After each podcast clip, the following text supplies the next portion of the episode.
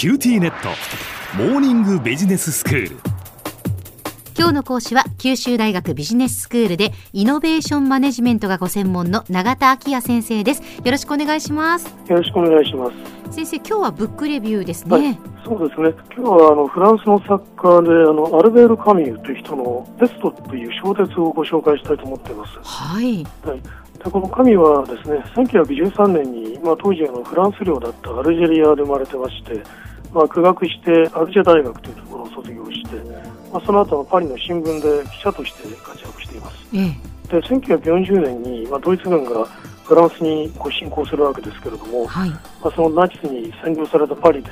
まあ、レジスタンス運動ですね抵抗運動にまあ参加しているという、まあ、そういう人なんですね。ええ、で1942年にあの「異邦人」という小説を発表して、まあ、これでまあ一躍注目を集めることになりますあの不条理っていうような概念で知られてると思うんですけど、うん。まあ、これはあの人間が理性的な期待に反してこう直面するような理解ができないような状況のことを言ってるわけですけれども、うん。まあ、その不条理に対する抵抗というものをテーマにした文筆活動を展開していって、はい。まあ、1957年にノーベル文学賞を受賞してるんですけれども、ええわずかその3年後の1960年に自動車事故のためにですね47歳という若さで亡くなっていますでこの「ペスト」っていう作品はあのカミュが1947年に発表した、まあ、初期の代表作ですけれども、ええ。まあ今日本でもあの新潮文庫版の翻訳書がえ普及していてで私が初めて読んだのも40年以上前のことになるんですけれども、うん。実は今年の1月に、まあ、新型コロナウイルスの感染が拡大して、まあ、中国の武漢市があの都市封鎖されたという、まあ、報道に接したときにですね私は真っ先にこの小説を思い出したんですね。はいはい。でそのためにあの2月頃から、まあ、この小説がだんだんこう販売部数を伸ばしていって、そうですよね。うん、その出版社が15万部を超えるようなあの増し刷りを行ったという話を聞いたときには、うん。まあ、ただそれだけの新しい読者を獲得したっていうよりも私のようにこのかつてこの小説に深い感銘を受けた読者がですね読み返してみたいと思ったそういうことではないかなというふうに想像した次第ですね、ん。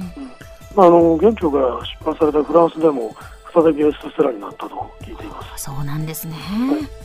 でもあのこの小説のストーリーなんですがあの舞台はアルジェリアのオラン市という実在の都市でして、まあ、主人公は最後に、まあ、語り手であることが明かされるベルナール・リュウという医者です。はいで物語は4月のある朝にこのリュウが階段で1匹の死んだネズミにつまずくということをまあ予兆として始まっていくわけですね。ええ。でやがてあの大量のネズミが死に始めてついでこう人間の死者が出始めると。でその原因がまあペストであるっていうことを、まあ、市当局も認めざるを得ない状況になるわけですね。はい。その時は突然死がまあ閉鎖されることになるわけです。えでそしてまあ死者数がこう急速に増加してで市の保健課がまあ深刻な人手不足に陥るわけですね、えうん。まあ、今ですと医療崩壊と言われているような状況でしょうか。ええでこのリュウはあのジャン・タルーという旅行者の訪問をその時受けましてでこのタルーからですね志願者による保健隊を組織してはどうかという提案を受けるわけです。ええ。で、まあ、こうしてあの保健隊が組織されましてここにこういろいろな背景を持つ人物が参加していくことになるわけですね。はいまあ、例えばブランという、まあ、花田この風采の上がらない役人が登場するんですけれども、うん。まあ、目立たないながらもこう欠かすことのできないような役割を担うようになっていくわけです。へでまあ、理由がこれを言いますと、まあ、ブランはこんなことは一番大変な仕事ってわけじゃありませんからね、まあ、現にペストってものがあるんですからとにかく防がなきゃなりません。全く何でもこれくらい簡単だといいんですがね。とまあこういうわけです。え なるほど。でまた妻に会うために密輸業者の手引きを受けて死から脱出しようとする、まあ、新聞記者ランベールという人物も登場するんですね。ええ。でこの人はあのリュウたちの活動を、まあ、ヒーローを気取っているんだと批判するんですけれども、はい。まあ、これに対してリュウはですね、まあ、これはヒロイズムなんかの問題ではなくてそのペストと戦う唯一の方法である、まあ、誠実さの問題なんだというふうに言うわけです。うん。するとまあ誠実さとは何かとこう反問されるわけですがそれに対して、まあ、それはつまり自分の職務を果たすことだと答えるわけです。で、まあ、このランベールも、まあ、リュウが自分とよく似た環境にあるんだということを知って、まあ保健隊に参加して最後まで死にとどまることになるわけです。11月のある夜にですね、まあ、リュウは初めてこうタルーから彼自身の話を聞くことになるわけですね。はい。でこのタルーという旅行者は17歳の時に、まあ、検事の職にあった父親がまあ、ある裁判で、まあ、貧相な被告に死刑を求刑する姿を目撃してですね、以来自分自身の政治運動などの経験なども通じて、まあ、人間は誰でも直接的にせよ間接的にせよ人を死なせるこうペストの病毒のようなものから免れることができないんだということを知ったんだと。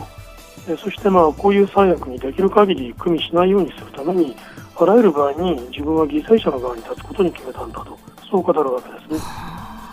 しかしこのタルーマ保健体の立ち上げと活動に献身的に関わっているわけですけれども、うん、まあ、ペストがこう突然収束に向かい始めた時に、まあ、皮肉にもその病毒に侵されて、まあ、死んでしまうわけです。うん、まあ、死の門がペストが収束して2月のある朝には開かれて、街がこう喜びに沸く中でリュウはまあこのタルーと語り合ったテラスに立って、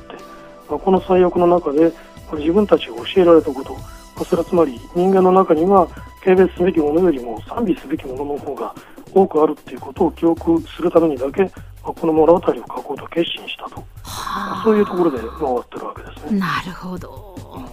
でまあ、この小説はあのナチズムに対する神のレジスタンス運動の闘争をモチーフに構想されたんだと言われてまして、実際そういうふうにこう読み解くこともできるわけです。まあ、ただ、そういう歴史的事実との結びつきだけでこの作品の価値が認められるわけではないと思うんですね。はい、まあ、人を殺す者と戦う唯一の方法が自分の職務に誠実であることだとこういうメッセージは非常にあの今日、えー、切実にこう訴えるものがあると思います。そうですね、まあ、パッとさせられますね。はい。まあ、コロナウイルスの対策の下ではですね、まあ、そもそも多くの人が職務を遂行できないという状況に置かれてきたわけですけれども、えー、まあ、このパンデミックの後に、まあ、自分自身とその職務を生き残らせていくためにですね、まあ、今、例えばこう休業に耐えるとかいう形でこう感染防止を徹底して行っていくということが、まあ、自分の職務に誠実であるということだというんじゃないだろうかと思います。では先生今日のまとめをお願いします。はい。カミュのテストという小説を紹介してまいりました、まあ、この小説は他人の死にまあ、間接的にも性を意図せずに関わってしまうような可能性がある状況、まあ、例えばこのパンデミックのような状況の中で、まあ、人間はどのように生きるべきか。またその職務に関わるべきかということを問いかけていると。いうことであのぜひもう一度ご進めておきたいと思います。今日の講師は九州大学ビジネススクールでイノベーションマネジメントがご専門の永田昭也先生でした。どうもありがとうございました。ありがとうございました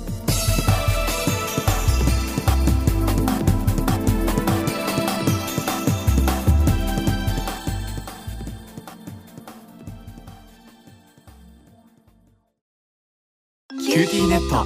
僕が君を守るから。本当に？